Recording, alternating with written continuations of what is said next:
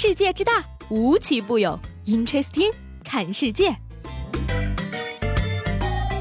本节目由喜马拉雅青岛站独家出品。Hello，各位好，欢迎收听今天的 Interesting，我是西贝。那首先呢，要告诉大家一个坏消息，从今天起正式进入一年中最热的三伏天儿了。那俗话说啊，头伏饺子，二伏面，三伏烙饼，摊鸡蛋。那么问题来了，入伏的第一天，你有没有吃冰镇西瓜呢？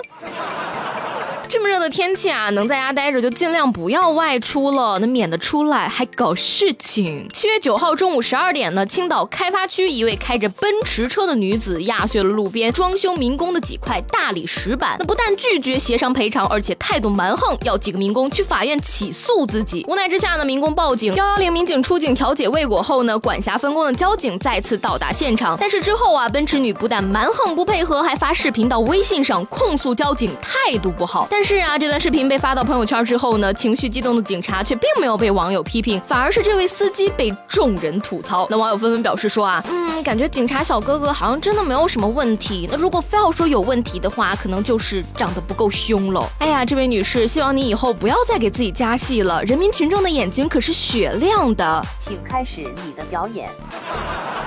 有功夫看你的表演，还不如去关心一下被脱了毛裤的国宝。那这两天，一张被剃了腿毛的大熊猫的照片在网上疯传。那有人认为说呢，哎呀，这是天气太热了，动物园给熊猫解暑的办法。嗯，这位网友，你的脑洞着实令我佩服啊！熊猫的腿毛岂是你想剃就能剃的？你以为这是你家松狮啊？那事情的真相是这个样子的：此大熊猫名叫袁小，零八年九月的一天呢，他参与一场大熊猫之间的团战时，意外。把腿给弄骨折了，那工作人员为了方便治疗，就给他脱了毛裤，从此袁小是一夜成名啊。那目前呢，他正在青岛动物园过着悠闲的小日子。不过呢，这个童年黑历史也可以说是十分爆笑了。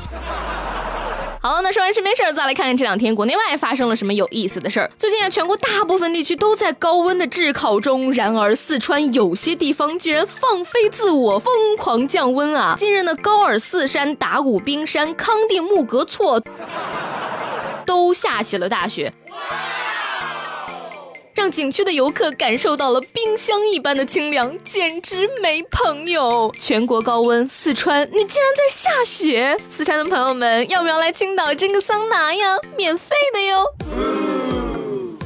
要说这个天儿一热，真是让人受不了。受不了了的话，什么行为都有可能出现。十一号，上海金沙江路地铁站呢，一个偷电瓶的小偷被警察叔叔当场拿下，缴获电瓶六个。那小偷被戴上手铐，坐在地上等着警车来押送。结果呀，不一会儿便一脸痛苦的哀求道：“警察大哥，能让我站起来吗？地上实在太烫了。”不得不说啊，这样的天气让小偷在警车和看守所里吹空调，简直就是享受，好吗？所以我建议给最近的犯人加刑，每天中午十二点出来，在太阳底下晒上俩小时，保证犯罪率呈指数下降。哎呀，想起小时候家里穷，夏天没有空调就非常的热，我爸为了我的健康成长，最终还是下定决心要装一个空调。于是他趴在墙上，不停的对我吹气儿。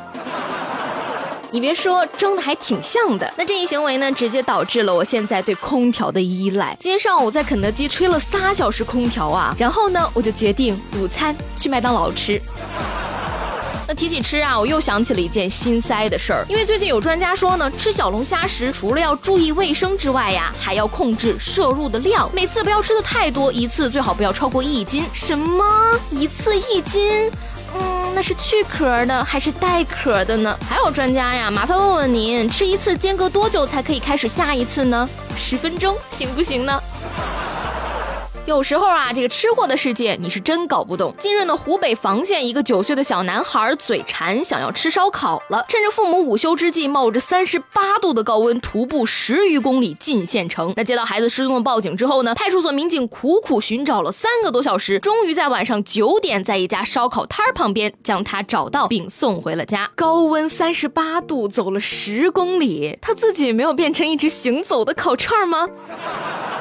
所以说啊，现在的熊孩子呀，真是让警察叔叔操碎了心。十号的凌晨呢，贵州四名女孩在酒吧喝完酒，爬上了路边的警车，开始尬舞。在很久很久以前，有一群传说中的社会青年，每当月圆之夜，他们都会举行一种古老而神秘的仪式。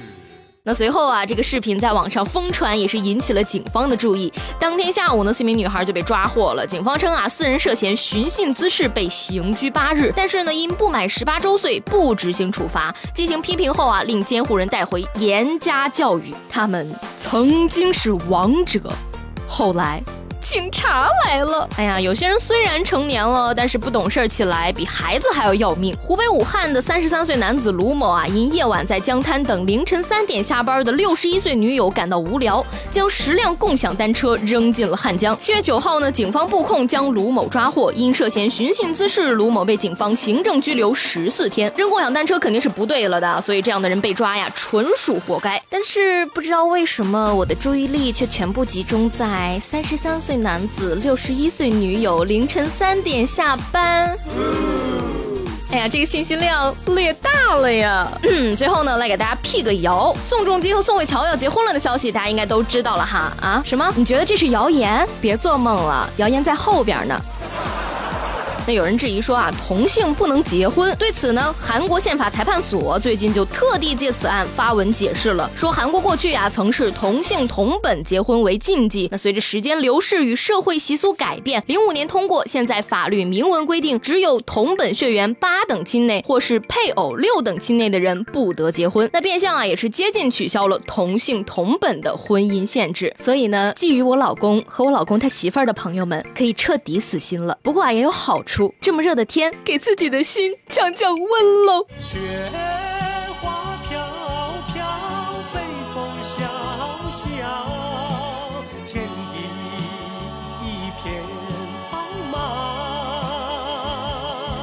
那今天的 Interesting 就到这里了，我是西贝，明天见吧。下。